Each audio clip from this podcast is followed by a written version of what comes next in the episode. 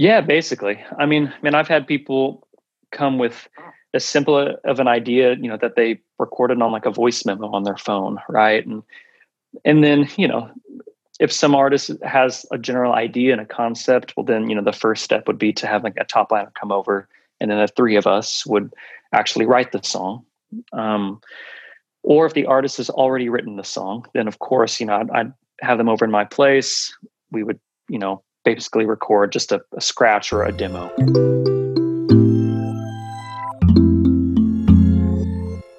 Bienvenidas, bienvenidos a Canciones a Granel Podcast, sobreviviendo en el mundo de la música. Aquí los invitados son productores, songwriters y artistas, y los ejecutivos top de la industria de la música. Para que no te agarren desprevenido y puedas aprender todo lo que a mí me hubiera gustado saber antes de haber empezado. Pero también lo que debes saber si ya empezaste.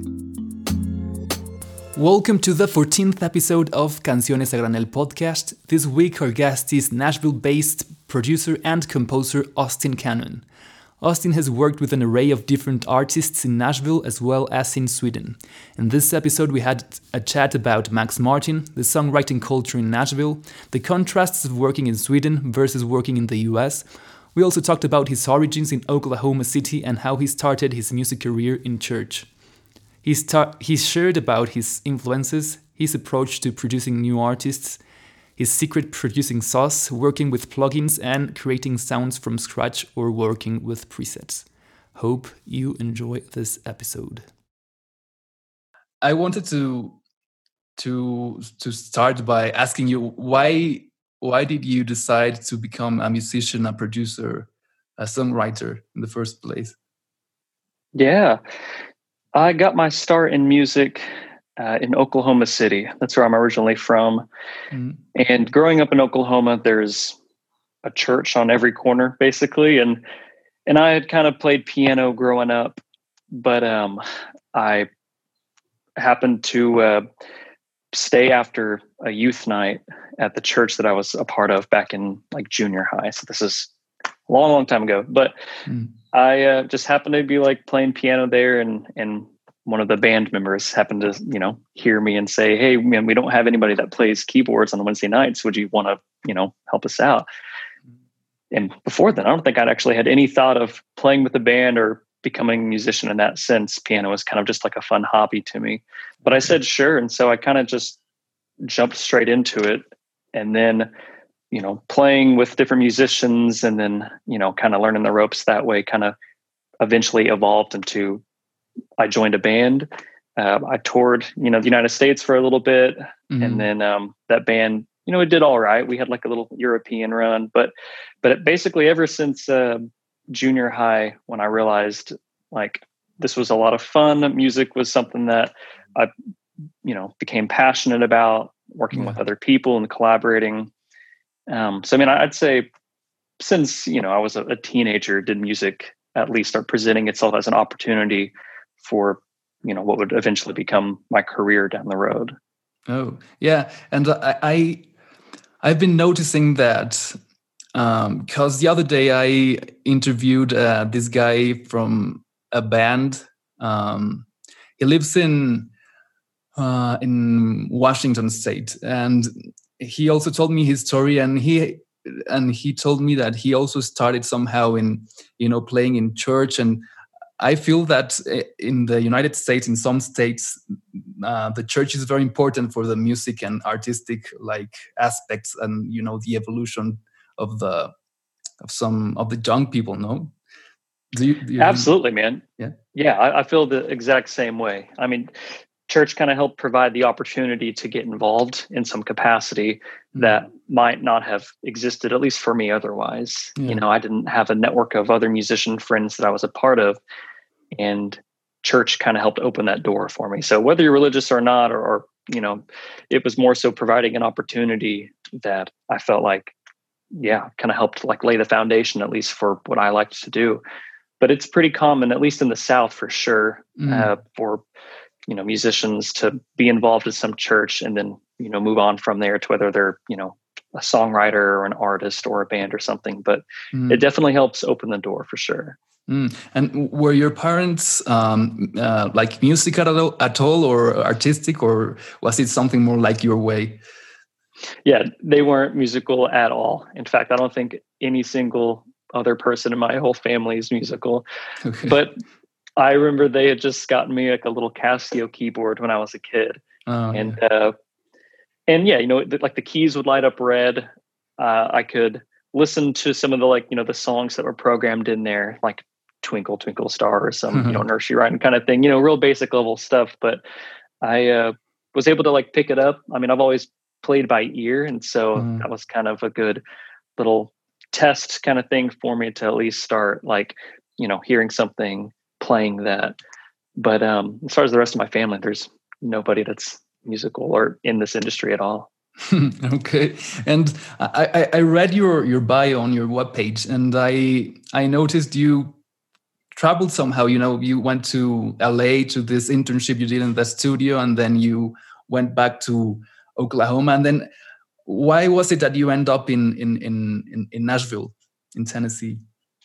Yeah. So the short version of, of all of that um, kind of actually has to do with my wife. My wife is from Sweden, mm-hmm. and she, uh, uh, yeah, had to go through like the green card process and the very long, expensive process. But when we had initially connected, she was uh, um, a foreign exchange student in Los Angeles or in Santa oh, Monica, okay. and so I knew at this point in time, at least in my life, that music was kind of on the forefront, but I didn't have any actual like deep connections. And so I, I was able to get an internship at a studio in Burbank, and mm. that kind of worked out because she was in Santa Monica. And so it all kind of panned out to where, uh, yeah, we could, you know, kind of begin like the inner roots of our our relationship there. But at the same time, for me, it was my first experience like working in a studio capacity, you know, in a city that actually has that kind of industry. Mm. And then after we got married, um, and she would continue through the green card process. Uh, you know, we basically couldn't afford to live in Los Angeles anymore. So okay. we moved back to Oklahoma City, which is where I'm originally from.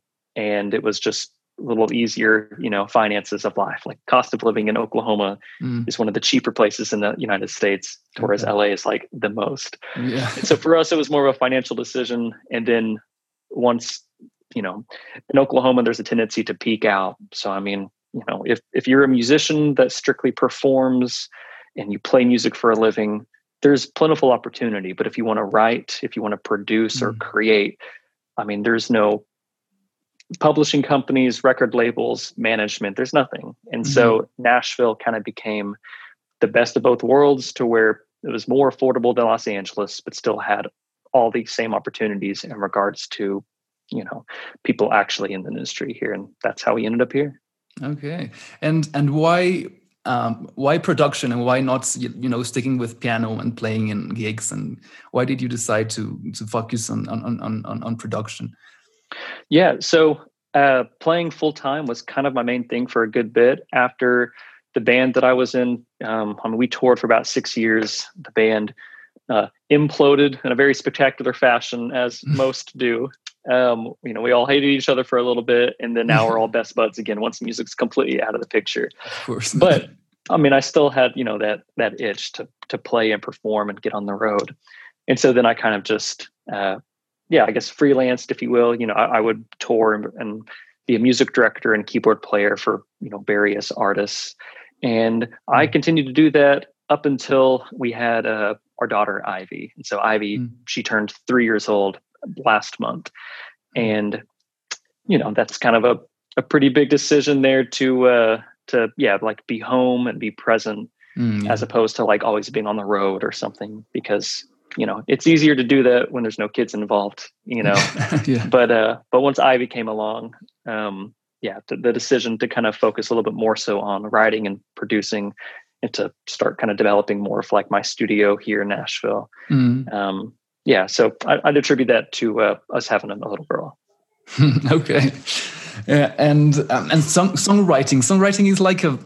I've noticed is is very big in Nash, in Nashville, isn't it? Like it's like the core of of the town, I, I guess. Like, why, why is there that that tradition over there? I, I don't understand. Nashville's, I mean, I guess on like an outside perspective, it's probably most known for its country music, yeah. which it's still a very uh, large part of you know the the community and you know record labels and artists. You know they're all here. But in regards to, uh, I mean, just songwriting in and of itself, you know, a publishing company's job is to connect songwriters with artists, and mm. um, why it you know chose Nashville as that particular location, I have no idea. But in in the music that I make and the music that I'm a part of, between you know pop music, a little bit of country music, a little bit of Christian music, mm. those are kind of the three main cornerstones of what make up the industry here. Thus, all of those publishing companies that have those connections, you know, to those artists are here as well. And so, you know, I mean, you go to where the most opportunity exists, and if you write songs that are country songs or Christian songs or pop songs, then Nashville has the opportunity to kind of help, you know, bridge that gap. Mm. And would you say, because I've I've been listening a lot to Taylor Swift recently, would you say many of the up and coming artists in Nashville or in the region are wanting to imitate sort of the style of Taylor Swift somehow, or because I've I've heard some of them and I feel like there's some kind of resemblance?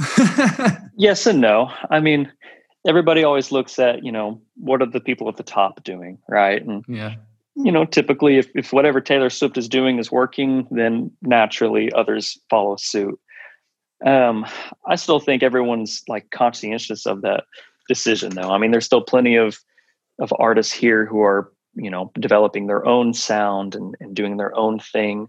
But of course, Taylor Swift is from here, and so she has a massive influence on mm. uh, not just the artists, but too. I mean, she's profitable, and yeah. you know, while while we all love writing songs, you know, and and doing it for the art and, and the creativity, obviously, you know, to stay in business, you know, you got to put food on the table, so you have to follow the money in some aspect. So, I mean, that's you know probably why it has as big as influence as it does is because she's successful and other mm. people want to be successful too.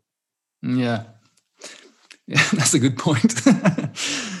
um, man, um, um, so I, I wanted, I wrote a question about Sweden, uh, but now I, I see that it's because of your wife that you have that connection over there. Um, and it's also funny because Sweden is such also like a songwriting place, production place. You know, Stockholm mm. is full of these great artists as well. Um, which would be you know the main difference you notice between working in in the US working in Nashville or working in in Sweden? What's the you know the contrast? Yeah.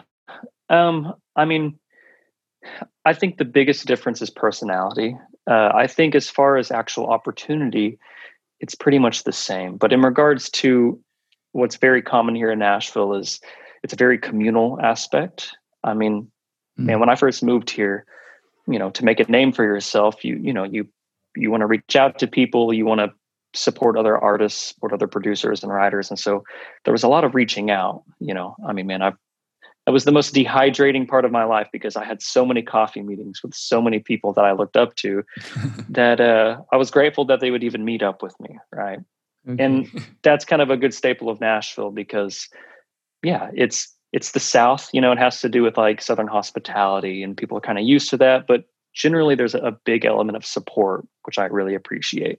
In Sweden, um, even though all the same opportunity exists, I feel like the Swedish culture is maybe less inclined to just, you know, a random DM, like Instagram somebody is like, hey man, we'd love to grab coffee with you, you know, just want to talk about music and something like that.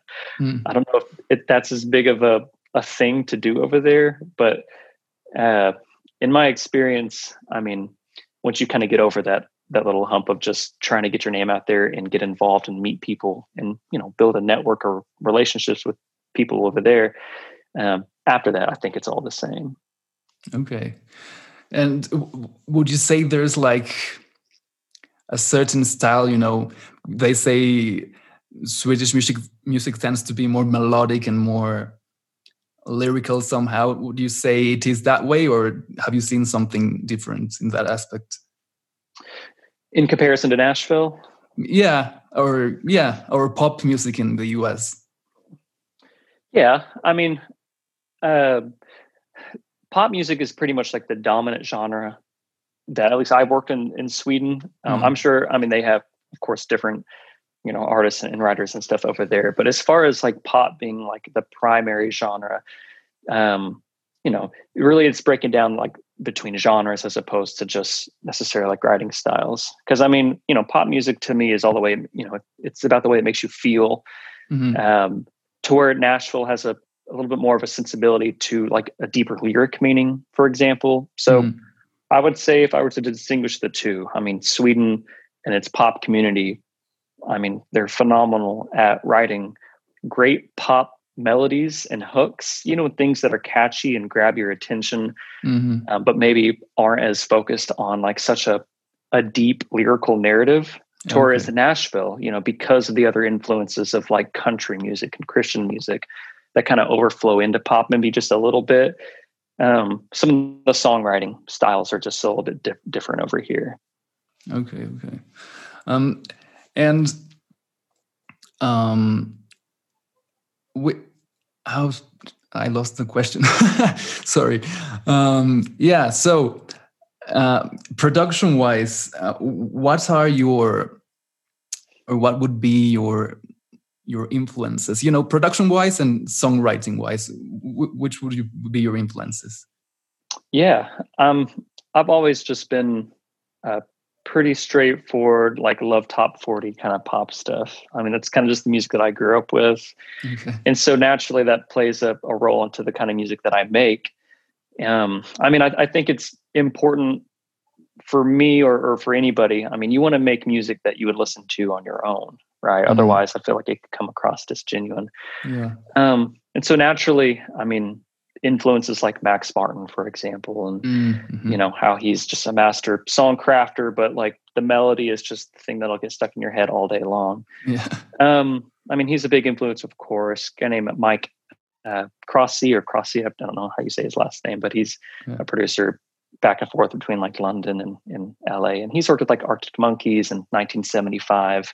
Oh, okay. uh, most recently, like LANY. You know, so a lot of uh, pop bands, but their their style is very like interesting and unique. Lots of weird synth sounds that you just haven't heard somewhere else. Mm-hmm. And I mm-hmm. like that. I mean, I I feel like if you know, I want my music to be different but still familiar, right? That's kind of like the you know the line to kind of ride is how do you do something that's still fresh and unique but still like someone can catch on to it and feel like they already know it you know by like the, the first or second chorus um, so between, you know, there's like Dr. Luke, of course, Greg Wells. I mean, these are all massive influences who have been doing it for a long, long time, but have definitely found out how to make, you know, just authentic, genuine pop music that feels good and represents the artist well and is obviously successful.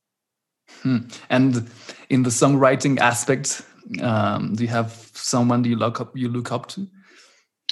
I mean, not necessarily. I mean, writing for me is, uh, I mean, so my role here at Nashville is definitely more of like the producer writer. So, mm, okay. uh, you know, there's a complete separate job, you know, slash entity, like being a top liner, which I'm actually a little envious, right? To be just a, a phenomenal top liner means you can walk into any room and just, you know, just unload this beautiful song lyric that, you know, is just cohesive and, and you know brilliant and I wish I had that particular talent. So, I mean, as far as songwriting goes, I'm always just, I never want to be the best writer in the room, right? That's kind of the, the thing is like, I'm, I'm trying to be sure there's always a better actual writer than me. But, you yeah. know, the more you do something, the better you get. And you yeah, start recognizing the, you know, the ins and outs of like, what are all the tedious tasks of, you know, like songwriting is a lot like a, a, math equation, right? I mean, there's mm-hmm. a way to to balance certain things and make sure some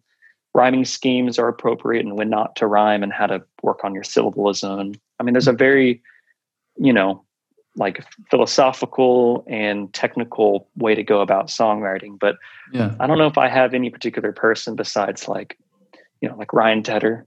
I mean, mm-hmm. he's mm-hmm. brilliant with lyrics, writing clever guy named Michael Pollack, also in LA. I mean, just a phenomenal yeah. lyricist. Julia Michaels. I mean, yeah. she's brilliant with her lyrics.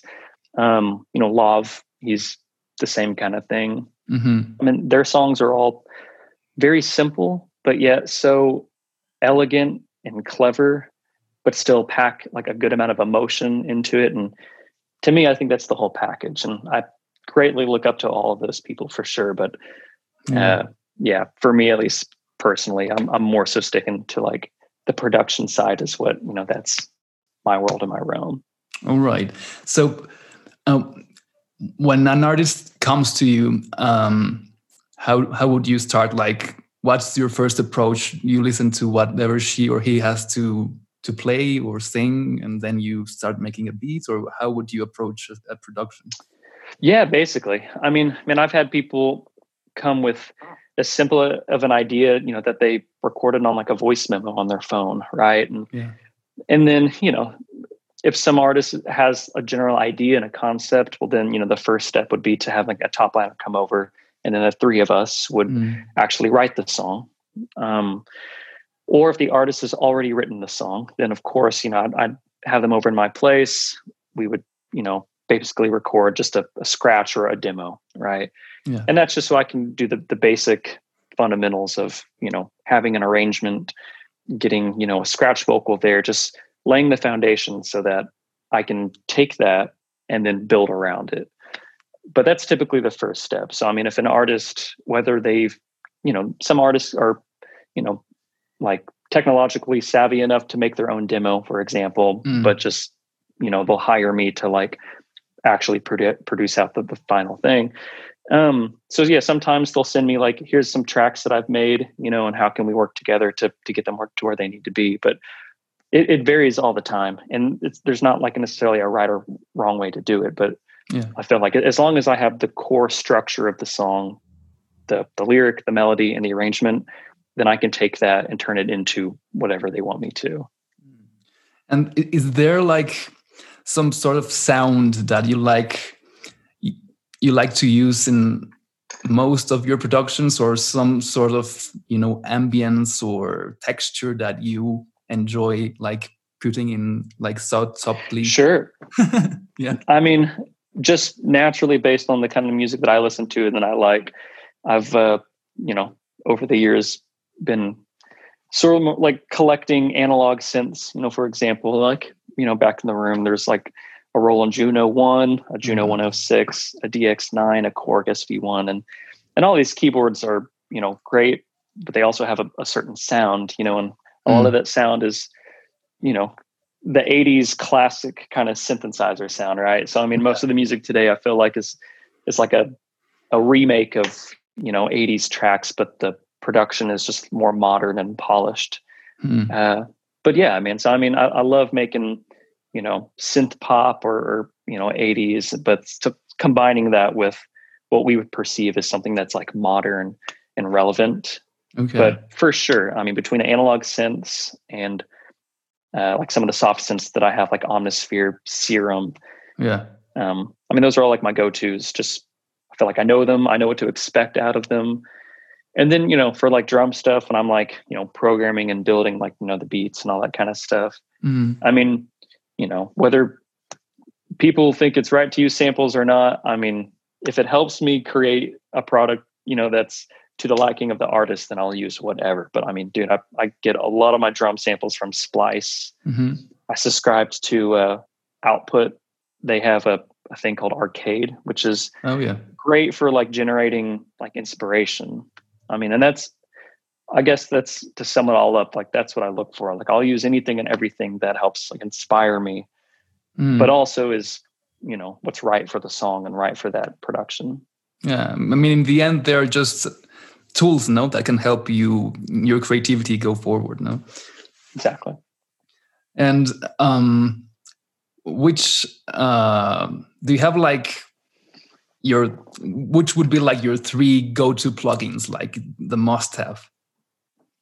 Yeah. So uh, must have.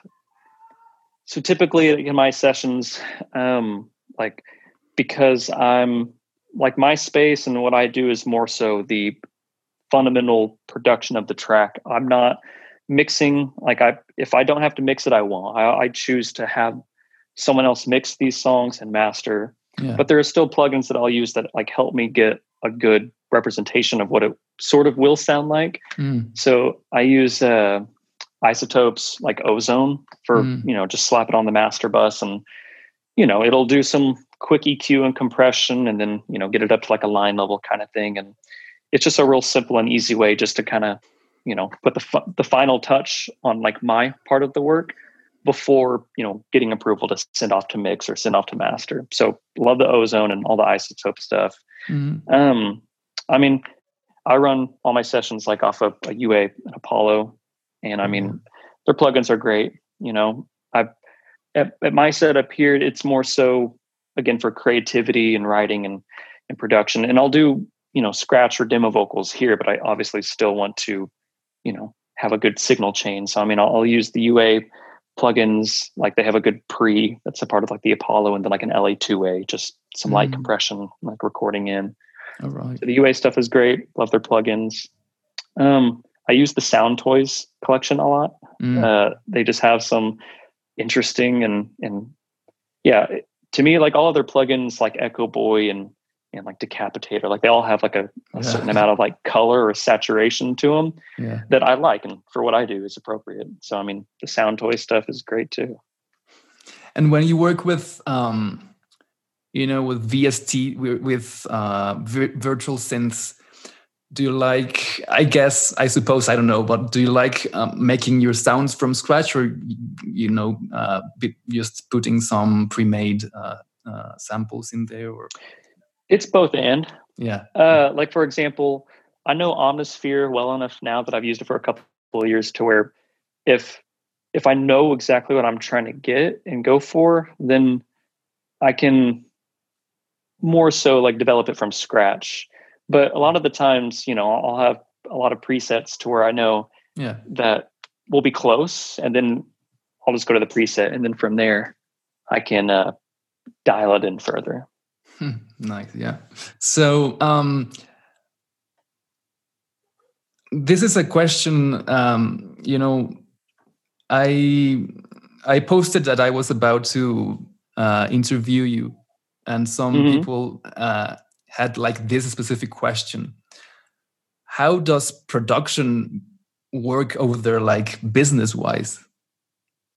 like do you get like an advance or do you get like points after or how does it work in the us so i typically work off yeah like a would be like a production advance so yeah so i'll communicate with the artists um, and i'll you know want to gather as much information as possible that way uh, i mean how I, how I work is i have a flat production rate and then depending on the necessities of the song i'll add on top of that so typically for like a pop production i'll have a flat rate Mm. And and yeah, and typically how it works, you know, it's a production advance. So, I mean, they're going to pay me up front for, you know, the the product. Yeah. And um and, and nowadays too, I mean, I'll I'll take a couple producer points on the masters, you know, maybe like three to five percent, depending on like the artists. It's it's a little bit easier to work with signed artists, of course, because the label obviously handles the administration for that, yeah. as opposed to independent artists, which they are their own label. So, in regards to anything having to do with like royalties or back end kind of things, it's a little bit more challenging just because that means like the artist is the one accountable for for paying those things out. Of and course. a lot of the times, you know, it's all down to like negotiation. So I, I rarely even will take points on on independent projects. Mm. Um, but I mean, yeah. So I mean, I'll I'll get paid up front for the production, and then the artists themselves will typically own like whether all or like the majority of the master recording itself.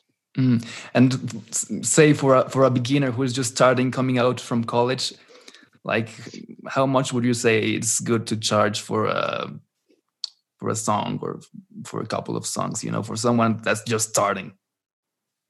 For someone just starting, I mean, man, you know, I, I can only speak from my own experience and, and how I learned and got involved into the you know the industry and I mean, I mean, early on for me, what was most important was just like getting my name out there and showing that I had something to offer. Yeah. I mean, because especially in Nashville, I mean, there's, you know, like at least another thousand people who do exactly what I do, probably yeah. even better than me. So how how do I stand out? And so I when I first started out, I mean, I I worked for very little to nothing at all, right? Yeah. Just so I could have my name attached to just some projects that I wanted to be a part of. Mm-hmm. And you know, at that point it was like maybe laying down some keys patches and, and doing all that kind of stuff or very like minimal production. And, you know, you do that enough times to where, you know, you start like developing your own catalog of like a repertoire of like here are songs that I've been a part of. Yeah. And then eventually, you know, maybe the responsibility will grow a little bit to where then I can like co-produce with somebody else. But I mean, yeah, dude, I I did projects for zero dollars. Mm-hmm. And then I think when I first started like actually like if I'm going to fully do the whole the whole thing, maybe like three to four hundred bucks, you know? Yeah. And then from then on, it was just about uh yeah, like, you know, factoring in my amount of time that I'm spending on these projects because mm-hmm. you got to think even though you get paid up front it's like I've had like numerous occasions starting out to where you know I I'll work with an artist who continually wants to change certain things yeah. and then you end up working on the same project for months mm-hmm. and then if you factor that down into like an hourly rate i'm making like two dollars an hour or something you know so yeah. it's just kind of just you know, boiling all down together to, you know, what do you need to survive? Like if, if music's the only thing that you're doing, then you have to charge the amount of money that would put food on the table and, you know, provide for your life.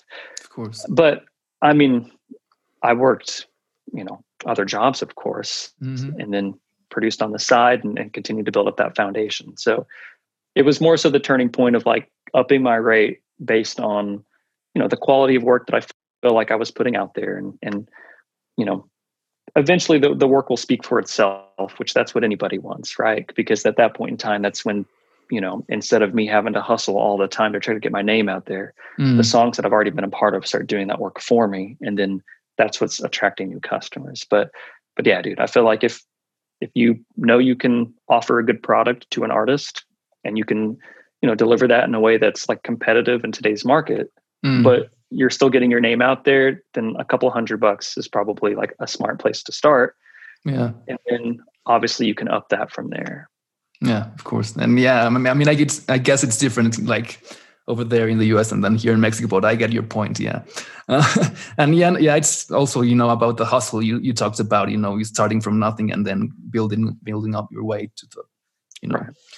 yeah. So um, the um, I like you to ask I, would like to ask you sorry um, you know one last sort of question and then i have like this final section of questions that i ask to every guest so mm-hmm. Um, the, the thing i wanted to ask you is um, is you know la nashville chicago new york austin miami atlanta these are like very like musical hubs or you know they have like their niche you know um, in miami you have the latin artists in atlanta you have rappers and so on right. which one would you say is like the next up and coming you know music city hub in the us that you have noticed if if if if there is one? Yeah i mean between all those cities man i, I feel like that's that pretty much covers it. As far as that i'm aware i mean you know, I'll, still travel back to Oklahoma City every now and then, but yeah, I mean, you know, you want to go to where the the actual like business side of the industry is, right? You know, like Oklahoma City, for example, it has a great music culture, mm. but jumping into the culture full time to be well i guess you have to define on what you want to be like if you want to be a songwriter if you want to be a producer or if you want to be a, an artist or a rapper then i mean it makes most sense logically to go to where that it's happening currently. And mm. I, I mean, I'm I don't know exactly how like new markets just pop up, you know? Mm. I mean, I think like Nashville will always be, you know, a central hub of, you know, the music industry just based on the opportunity that's here. Same with LA and same for the others. Yeah. But I mean, you know, all it takes is like one artist and one you know company or something to blow up another city you know but i, I just don't have like the perspective to know what that could be okay okay all right so final final questions um if you could travel back in time to a certain era in time, where which time would you travel to, and who would you meet mm. over there? And who would I meet? Um, yeah, man, who would I meet if I travel back to a different time? That's a good question. Um, I mean, is it like too cheesy to like to say myself, you know, or something? If I like wanted to travel back in time to no. Kind of like give me some forewarning on like what I was getting myself into. Yeah. Uh, you know, I think everybody kind of looks back at like, oh, okay, could have done that differently in some context, but yeah. But man, I mean, I would have been great to you know go back in time and meet. I guess you know all of these amazing like artists or, or songwriters like at the point to where they were just getting started, you know, or, or like Max Martin, for example, and, and just mm. kind of ask them like, yeah, you know, what he's doing and, and how he's getting to where he's getting. And that way, you know, having that information like for myself to apply to my own life, then, you know, but I don't really know anything besides that. I'd say like myself would be like, I think be the, like the most prominent answer probably just to give me some forewarning of like how important like some first impressions would be and and what opportunities like would actually pan out to you know be worth it or not but that's kind of part of life right you don't really you don't have any idea you don't know this stuff until you do it and that's what makes it it yeah okay um so uh who would be an artist that you haven't met and you would like to work with like in the you know right now like in 2020 2021 mm -hmm. years to come yeah man I, I would love to work with uh, like Troye Sivan. Like I, I think that dude mm-hmm. is so talented. Yeah. His music's brilliant. His sound is exactly what I like. Uh, and then you know like Lauv and, and LANY and you know mm-hmm. these are all kind of like more modern but like simple pop kind of bands. And I mean I've been a big fan of all of these guys for like years now. So I mean to to have the opportunity to actually like work with them and help be a part of like their sound just mm-hmm. because how much you know I like it personally yeah. and it'd be amazing. So you know, LANY, Lauv, Troye Sivan, Julia Michaels, mm, sure. Sasha Sloan, she's in town, Lennon Stella. Um, okay. Yeah, that's pretty much like the initial gist of all these pop artists. nice. So the next one is um, what would be three things you could say to, um, someone like say um, do not do these three things if you want to thrive in the music industry as a producer as a songwriter. Do not do this yeah. Okay so i guess uh, i kind of got to that question a little early then with the, uh, the, the thing i mentioned about like what could i tell myself you know back in the day? Because man I, I, feel like uh, you know in, in today's world like technology is wonderful and allows us to create things like at home, you know, that wasn't possible years ago. But mm. at the same time, like the more access to technology and, and, how to create good good songs and good music means there's also like an element of like laziness that's also kind of come along to it. Like you don't have to like work as hard or try as hard. Mm, okay. And I mean, I I felt like I uh, yeah, kind of blew some opportunities early on just because I didn't give like the best first impression. And I realized how important that is. Okay, like, okay. you know, whether it's uh, like showing a song to somebody, like if I'm so excited about a song and I know yeah. it's, it's not yet finished, like maybe it's 70, 80% there. Yeah. And I show it to someone, like they're not going to have, like they're not in my head. They don't have the foresight to see what it will sound like or what mm. it could mm. sound like. They're mm. going to hear it and realize it at that point in time and that's what they're going to you know base that impression off of so i mean i feel like i yeah or, or to anyone else who's just starting out like make sure that like finish it like get it to 100 110% before you you know show somebody and i feel like that will help you know at least get you set up on like on a, on a better more solid foundation starting out as opposed to like getting really excited about something you're working on and then prematurely getting it out there mm. Um, and then also just the importance of communication. I mean, I feel like I've been in a lot of scenarios to where maybe some conflicts, you know, could have been avoided had people just communicated properly. And yeah. in music's, you know, it's an interesting industry because, you know, obviously it's half business, half art. And with art, you know, songwriting, man, you got people, you know, just pouring out their stories and, and their emotion come along with that. And when you're writing a song with someone who has so much attachment to maybe like some lyrics and you know mm. to to something that maybe could be better how to communicate that properly in a way that like like every writing room is a safe environment right? I mean like no feelings get hurt. It's the best idea wins. And, and it took me a long time to kind of distance myself away from like my own songs right? Like because i would feel like oh this is such a good song. Like why don't you like this idea? Yeah. And you know to still realize that like that's not any particular reflection on me. It's just if they didn't like the idea that's fine. And we work together and collaborate and build off of that. But okay. I feel like it, it took a, a while and i would recommend that to anybody just early on kind of just practice distancing yourself away from your ideas. And you know they say like songs are your babies right? But yeah. you don't you don't want to to view it like that right? They're also like they're emotional stories but yet you know they're meant to be cooperated and and worked with. And uh yeah i feel like it goes a long way if any situation you're in is a safe place like that so. Yeah of course.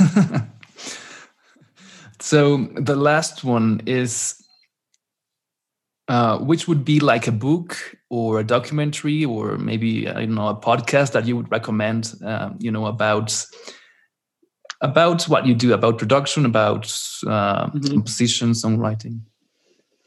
Yeah man. I'll, I'll, list a podcast that I've loved listening to over the past couple of years. It's called Song Exploder. Okay.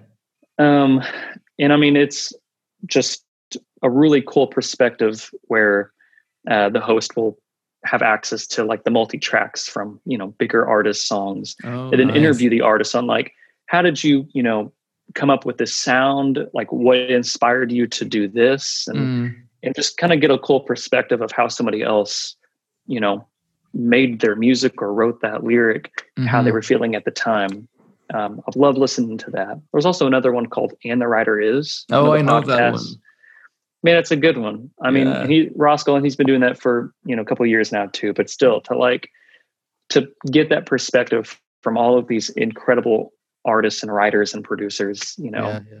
it's extremely encouraging, man. Because like the the more I realize and the more I grow in my own career, I realize like there's nothing inherently different what I'm doing right now that some of the top artists and producers and writers are doing. You know, yeah, it's all the same process. It's just people get together, you talk about a story, and you you figure out what's something in common that you guys can connect over, and mm. you write and create a song that is a reflection of all of that.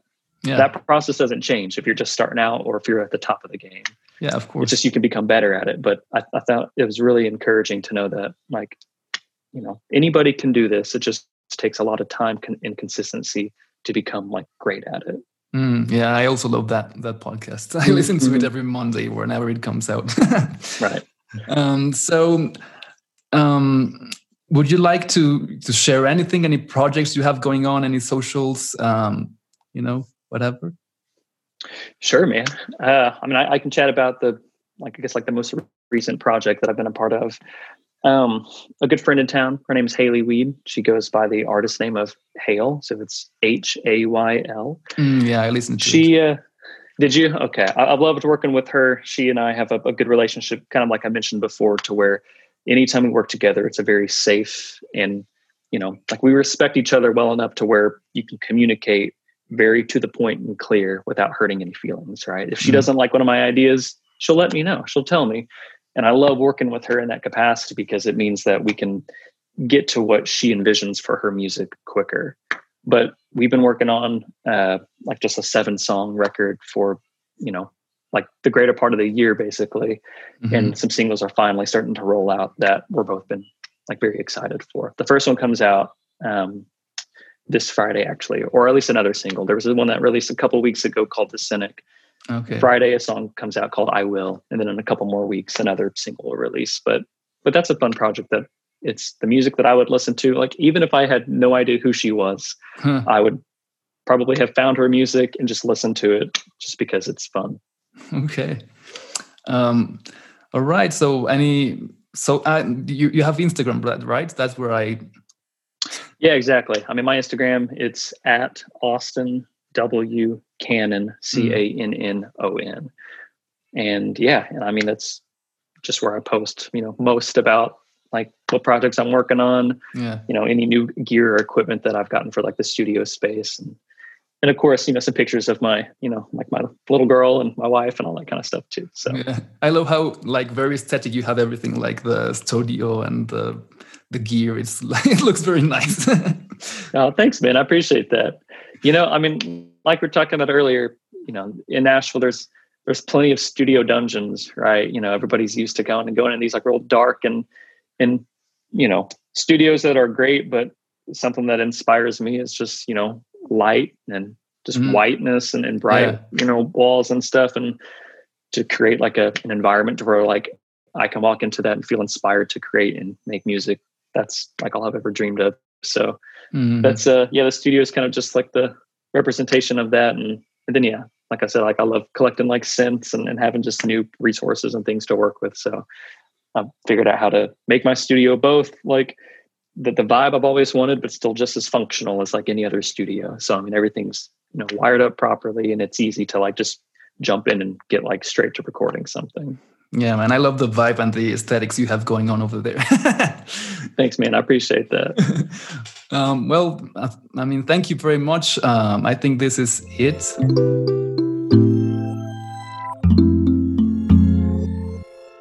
Watch out because next week, you know, ¿saben qué? Voy a dejar de hablar en inglés. La semana que entra tenemos un episodio con una banda muy chida de orígenes de con orígenes en La Paz, Baja, Baja ya me estoy trabando, Baja California Sur. Y ahora están en Guadalajara, están basados en Guadalajara, se llama Dog Fizz y eh, tienen un sonido bien chido. No se pierdan el próximo episodio.